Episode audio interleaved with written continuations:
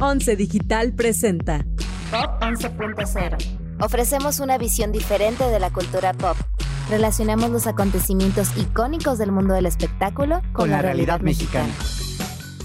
Es viernes y eso significa que hay nuevo episodio de Pop 11.0, un podcast donde hablamos sobre el trasfondo social, político, económico y psicológico de los acontecimientos y los eventos de la cultura pop. Mi nombre es Alessandra Santamaría y tristemente en este episodio de la cuarta temporada otra vez estoy no sola porque obviamente hay un invitado especial acompañándome, pero no estoy con Rodrigo García, quien tuvo un inconveniente, así que me dejó a mí llevar la batuta para este episodio, pero está bien porque vamos a hablar de un tema fascinante y para eso me acompaña Alan García Huitrón, quien es criminólogo, profesor investigador en el Instituto Nacional de Ciencias Penales y maestro de Derechos Humanos en la Facultad Latinoamericana de Ciencias Sociales, porque vamos a hablar de series como Mentes Criminales y si nos hemos desensibilizado al horror, a la muerte y al asesinato. Bienvenido, Alan. Muchas gracias. Antes que nada, agradecer la invitación a Pop 11 y a ti, eh, Santa María. Muchísimas gracias por la invitación y bueno, hablar de este tema que es muy interesante, que tiene un trasfondo social, pero que también se ha representado en la cultura. Pues mira, Santa María, así como si fuera yo policía, ¿no? Ahora nos vamos a decir por nuestros apellidos. Pues antes de, de empezar hay que decir que ya en el pasado, en la segunda temporada, hicimos un episodio donde hablamos sobre cómo series del estilo La Casa de Papel y Narcos nos han ayudado bueno, nos han influenciado a creer que la violencia, que el uso de armas, que la delincuencia puede ser cool y de alguna manera está justificada, pero obviamente lo que queremos hacer en este episodio es hablar sobre si hemos dejado de sentir, si hemos perdido nuestra habilidad a estar impactadas, impactados al, al horror y a la muerte en concreto. Entonces hay que hacer ese hincapié. Y antes de introducir a la audiencia al caso de estudio de hoy, que es Mentes Criminales, te quiero preguntar si tú conoces esta serie, si te gusta, la has visto o otras parecidas. Pues fíjate que sí, sí la he visto. Eh, y de hecho, eh, sucede algo muy, muy interesante en México, ¿no? Y en gran parte de Latinoamérica, que estas series han incidido para que precisamente muchos jóvenes, eh, precisamente pues estudien este tipo de carreras como criminología, como criminalística, ciencias penales, etcétera. Y bueno, estas series al final de cuentas se convierten como ahora en los, en los eh, maestros de la pedagogía de las nuevas generaciones. Entonces sí la he visto y pues en algún momento influyó un poquito también para que yo decidiera pues incursionar en este ámbito de la criminología y de las ciencias penales. Vaya, entonces vemos cómo la cultura pop sí tiene un impacto tangible en las personas. De hecho, es bien sabido, por ejemplo, que cuando se ponen en Estados Unidos en concreto a producir en masa series sobre doctores, es porque hay una necesidad real en el país de que haya más cirujanos, de que haya más enfermeras y que saben que si los ven tener estas profesiones interesantes en televisión, probablemente va a haber un, un interés aumentado en la, en la juventud, ¿no?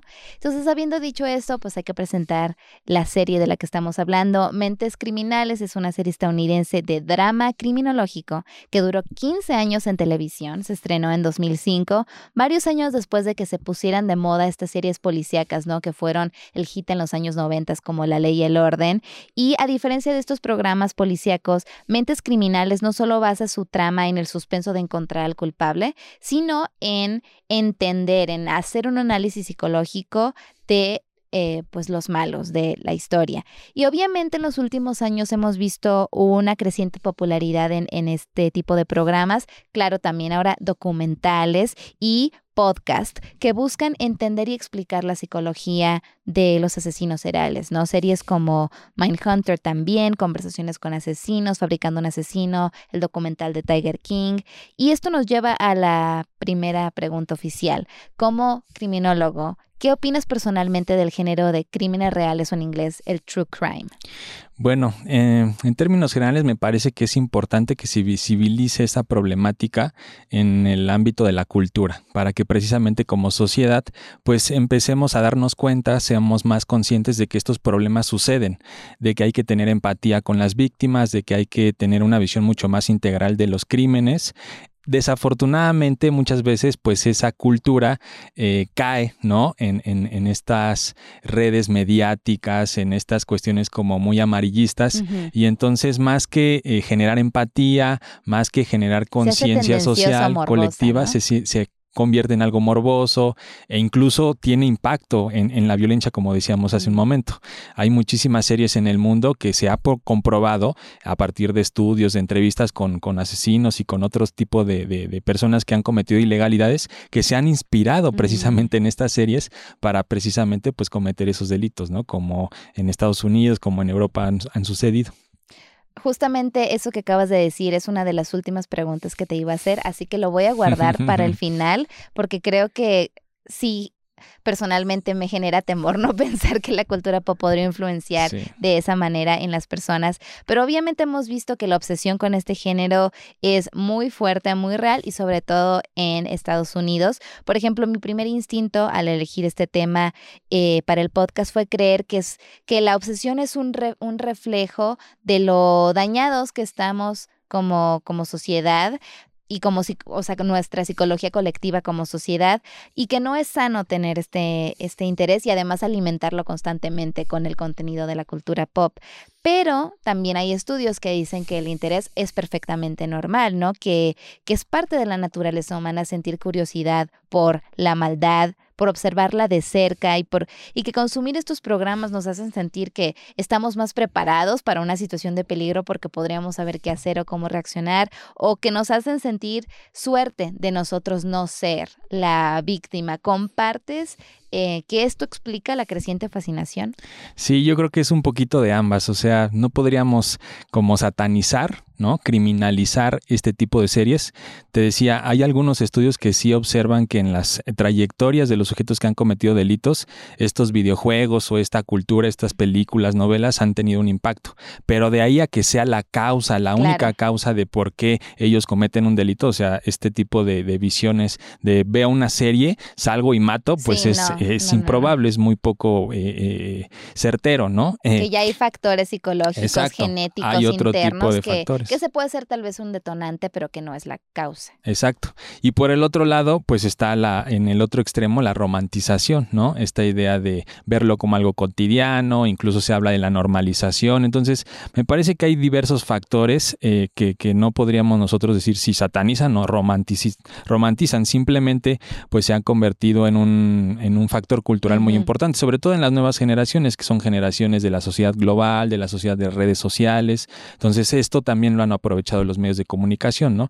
Se ha convertido la violencia en una mercancía porque saben que es un problema emocional, ¿no? Que impacta emocionalmente a la gente. Entonces, hoy lo vemos, eh, un noticiero, si lo comparas con hace 20, 30 años, ahora casi el 100% de las noticias, de todo lo que sucede ahí, tienen que ver con violencia, ¿no? Ya no son noticias. Eso que comentas, ¿no? México es un país con serios problemas de violencia, violencia de género, crimen organizado, delincuencia eh, común y que frecuentemente resulta en muertes pero hay que decir que estos fenómenos no son lo mismo a violencia serial, porque la violencia serial es un hecho, un acto violento por el simple hecho de gozar con lograrlo, cometido dos o más veces sin tener una motivación económica, material o ideológica. O sea, no es lo mismo un sicario que tal vez ha matado a decenas y decenas o cientos o miles de personas, pero que lo hace porque le están pagando, a que porque está eh, disfrutando de, de la actividad, ¿no? Y que además tiene un periodo de enfriamiento entre eventos en el que el agresor vuelve usualmente a su vida cotidiana. En México me parece que bueno, no sé, así que te pregunto más bien si en México es poco común la violencia serial o por qué me parece a mí que es un tema no tan estudiado a profundidad. Siento que usualmente lo asociamos a la cultura estadounidense y que el país que más ha explotado estas historias de violencia serial justamente han sido ellos. Entonces, ¿hay aquí violencia serial Sí, sí, sí, en efecto. De hecho, el, término asesinos seriales, que es un término muy discutido porque en realidad lo, lo, lo surge o, lo nombran los medios de comunicación más que a nivel científico. es un término mm, mediático, es un término ahí eh, eh, eh, interesante. Pero en efecto, en, en México sí tenemos casos de asesinos seriales. Por ejemplo, en un principio está el chalequero, ¿no? Que incluso fue antes de Jack el Destripador, esta persona en la Ciudad de México estamos que el destripador es real? Pues está basado en un caso real. ya ah, después, obviamente, se hicieron una novela, se hicieron mm, películas, pero el, el, caso sucedió, existió y pues estuvo como en el marco de los primeros servicios de inteligencia allá en Europa, etcétera.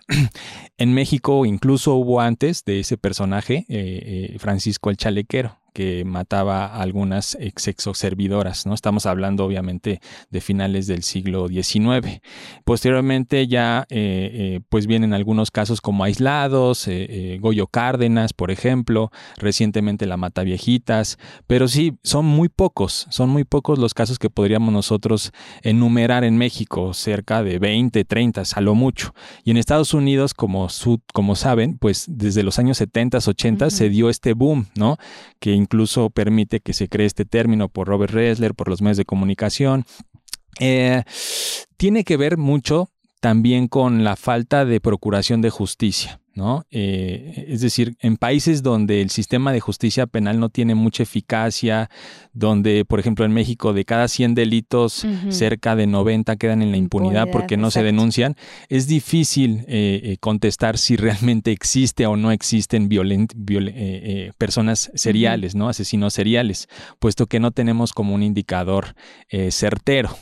Eh, pero sí es un fenómeno totalmente eh, estadounidense, más europeo, incluso en Latinoamérica también ha habido casos, ¿no? Eh, pero México tiene poquitos.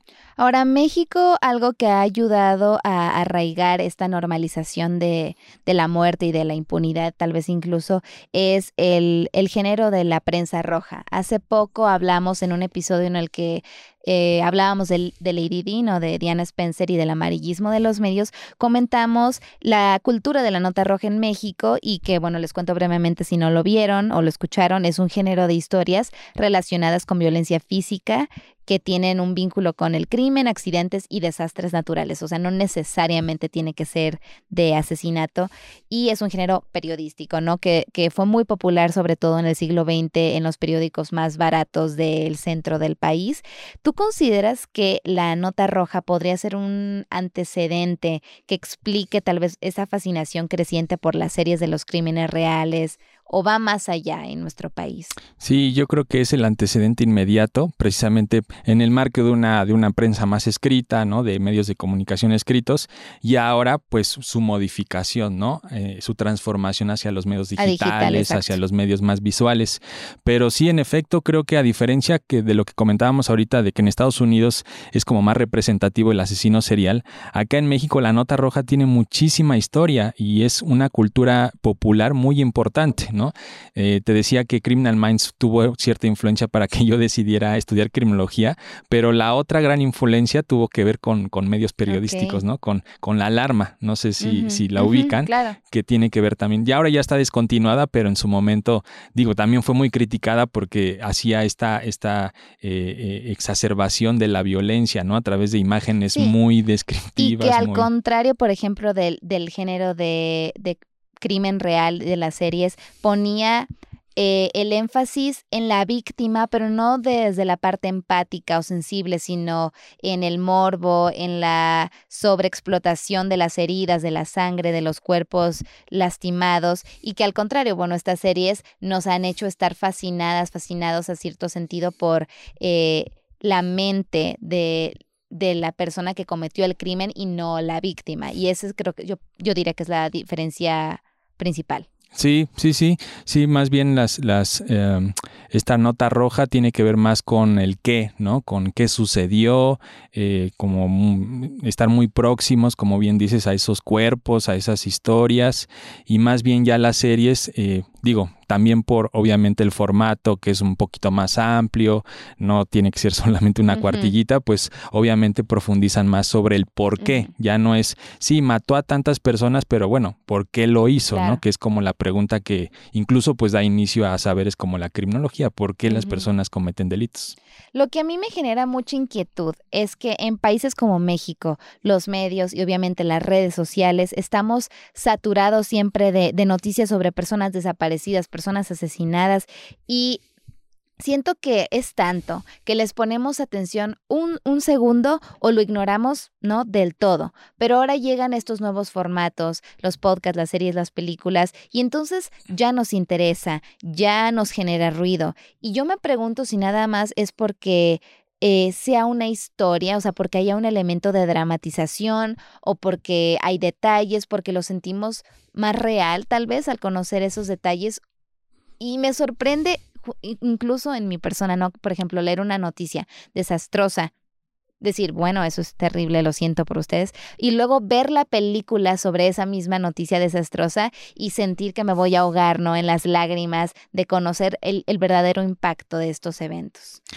Sí, sí, es como cuando pasan una noticia, ¿no? De, desaparecidos, de homicidios y después dicen, vamos a corte y regresamos con el caso de Cuauhtémoc Blanco o X, ¿no? Entonces, ahí eh, eh, lo que te digo, o sea, me parece que es importante que se visibilicen los medios de comunicación, pero este tipo de formatos, o sea, tampoco es satanizarlos, porque no, no tienen forma como de, de, de, meter esta concientización colectiva que tiene que ver más con otros procesos. Entonces, sí, desafortunadamente la violencia cae, ¿no? En esa tendencia de consumo, en esa tendencia de, replicación, de, La rapidez también a la que viajan las noticias. O sea, ahí tendríamos que ver un poco como los principios del mercado, ¿no? Y mirarlos a través de cómo la violencia también se ha, se ha consumido se ha transformado. Por eso te decía, creo que sí es importante que este tipo de, producciones lo visibilicen, pero mm, no sé Cuidado qué tanto, con el cómo, ¿no? Porque también tiene que ver un poco con el que estar viendo, ¿no? O sea, no solamente quien produce, sino para mm, quién produce.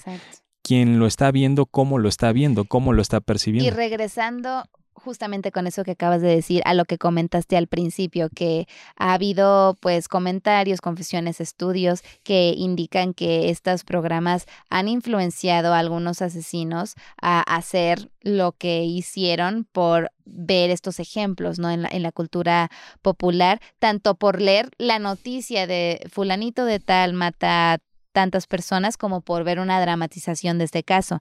Entonces, ¿crees que el ser expuestos a este tipo de contenidos, eh, al final sí dices que hay una influencia, pero ¿es más grande el, el riesgo o tal vez el beneficio de, de, informar, de sensibilizar? O sea, existe este género, no se puede hacer nada al respecto, pero ¿qué es mayor? El impacto negativo que puede tener en las personas en ser el detonante que provoque estos asesinatos o tiene más eh, resultados positivos? Es una pregunta profunda y muy complicada de responder. Yo más bien diría que mientras no existan otro tipo de procesos, ¿no? Eh, o sea, no, no, no, no responsabilizando a los medios de comunicación de la labor que tienen las familias, que tienen las instituciones, que tienen eh, las comunidades, ¿no? Incluso los mismos genes. Sí, sí, sí, claro. O sea, la, la propia persona, mientras no existan esas condiciones que puedan mirar con madurez este tipo de series, mirar con cierta conciencia, con cierta lejanía también, ¿no? De que eso es ficción al final de cuentas la realidad es, es distinta.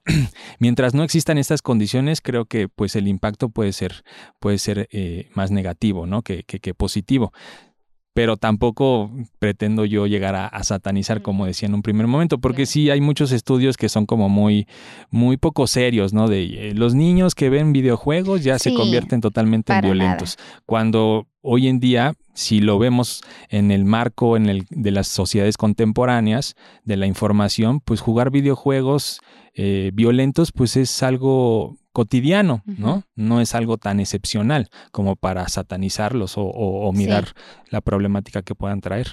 Y hay una, te voy a hacer una pregunta tal vez un poco dramática porque la saqué del, trailer, del tráiler de la serie Mindhunter, pero es lo mismo que plantea un artículo muy interesante en la revista Nexos que escribió Mónica Ramírez Cano, también criminóloga, sobre el tema de, de la violencia serial y de los asesinos seriales. Un delincuente serial nace o se hace. Sí, es una de las preguntas eh, de los sesenta y, tantos hasta se me pone la piel chinita como de pensarlo. Sí, es una pregunta muy complicada de responder, ¿no? Y ha sido, pues, al final de cuentas, la que da posibilidad a crear este tipo de saberes, como te decía, de la criminología. O sea, la criminología surge eh, eh, ya de manera científica allá por el siglo XIX, ¿Es una rama de la psicología, la criminología? No, es una, es una disciplina científica autónoma, ya se ha autonomizado. De hecho, cuando decimos criminología nos estamos refiriendo a un montón de saberes, como la psicología, como la sociología, como la política, como la economía, todas eh, atravesadas por este elemento común que es el crimen, que es la violencia. Entonces, cuando tú hablas con un criminólogo, se supone que él debería tener una visión integral, no solamente saber de psicología o tener nociones de, de, psicología, sino también de sociología, a diferencia de un psicólogo criminal que nada más te va a explicar el delito desde la psicología. Entonces, la criminología, eh, pues se hace esta pregunta, ¿no? Incluso una de sus primeras teorías, que es con Lombroso, es como un clásico, el padre de la criminología positivista italiana, él precisamente tenía su teoría del delincuente nato, ¿no? Los delincuentes nacen. Eh, él decía que los delincuentes tenían una quinta foseta occipital, ¿no? En, en, la cabeza, en el cerebro, y que eso hacía que fueran agresivos, violentos, etcétera. De hecho, hablaba de que era el, elemento, el eslabón perdido de Darwin, ¿no? Eh, eh, y por eso Lombroso decía que los delincuentes eran seres incivilizados, que se habían quedado en una etapa anterior a la civilización y que eran eh, salvajes, etcétera. La criminología ha desarrollado muchísimo desde ese tiempo, estamos hablando de 1870, etcétera. Hoy sabemos que son las dos cosas, pero no siempre sucede así. Es decir, no podemos nosotros generalizar y decir el que roba, el que extorsiona, el que mata, todos están enfermos mentales o todos tienen problemas eh, biológicos. Y sobre todo en México, donde sabemos que muchas personas llegan a estos niveles, estos actos eh, atravesadas por la desesperación, por la pobreza, por la soledad, por, por ser víctimas mismas de crimen y demás. Sí, sí, sí, la desigualdad social, la marginalidad, la exclusión social. Entonces, hoy hemos llegado como al consenso de que son varios factores. De hecho, ya no hablamos de causas, porque causa es como una sola, ¿no? Pobreza igual a delito. Entonces, imagínate cuántos eh, potenciales criminales tendríamos en México. Entonces, más bien ahora se, se ha llegado a la conclusión de que son factores, son muchos factores. Y estos factores deben de ser contextualizados. O sea, no es lo mismo explicar el crimen, no sé, en Polanco que en Tepito, por ejemplo, ¿no? Tienes que tú contextualizar, situar, porque cada persona tiene una propia trayectoria, tiene sus propios factores. Entonces, hoy, por ejemplo, en el caso de los asesinos seriales, hay como tres tipos, ¿no? Están los psicóticos, que se sabe que sí tienen un problema psiquiátrico. Están los psicópatas, que tienen, se supone, problemas biológicos, pero también sociales. O sea, hay una dialéctica ahí porque lo social se expresa en lo biológico y lo biológico se expresa en lo social. Y finalmente están los sociópatas que pues obviamente tienen solamente la parte social, ¿no? Entonces es súper complicado esa pregunta, sigue siendo como clave en los estudios de la criminología, pero hemos llegado a la conclusión de que más que solo una beta, ¿no? De todo es biológico, todo es natural, el delincuente nace o más bien todo se hace, ¿no? Todo es cultural, hay una, hay una mezcla, de fusión de ambas. La verdad es que sí me parece fascinante y es, es curioso porque no es un género que yo suelo eh, consumir porque soy bastante miedosa. Entonces siento que si empiezo a, a, consumir estas historias, luego ya no puedo ir por la vida tranquila y pues también conozco la realidad del país en el que vivo, del género que tengo y demás. Pero sí creo que es importante que esta profesión sea eh, la de la criminología, tenga más, eh, más interés y que haya más personas en México que la estudien, porque justamente el entender el cómo se, se crea la, la violencia, cómo nacen los delincuentes, podría ayudarnos a no erradicarla, porque sabemos que eso no va a pasar, pero sí a disminuirla y a prevenirla. Sí, lo más importante es llegar a cuestionarnos y a tratar de, de, responder cómo se constituye una persona que roba, que mata, que extorsiona y ser conscientes de que esto no pasa de la noche a la mañana. Es todo un proceso, un proceso que inicia en la infancia, que inicia en el contexto, en la cultura, con lo social. Entonces es importante que como ya te decía, que veamos esta serie sí, pero con siempre con, ese trasfondo, con ese trasfondo social de eh, no solamente decir, ah, estos malos hay que quemarlos, hay que matarlos, o pobrecitas víctimas, sino entender que es un problema social en el que todos estamos bien que mal, directa o indirectamente, influenciando, ¿no? Que eso es también muy importante, cómo nos interpela cada uno, cómo nos hace reflexionar sobre cómo somos en la vida cotidiana con nuestra pareja, con nuestros padres, con nuestros hijos.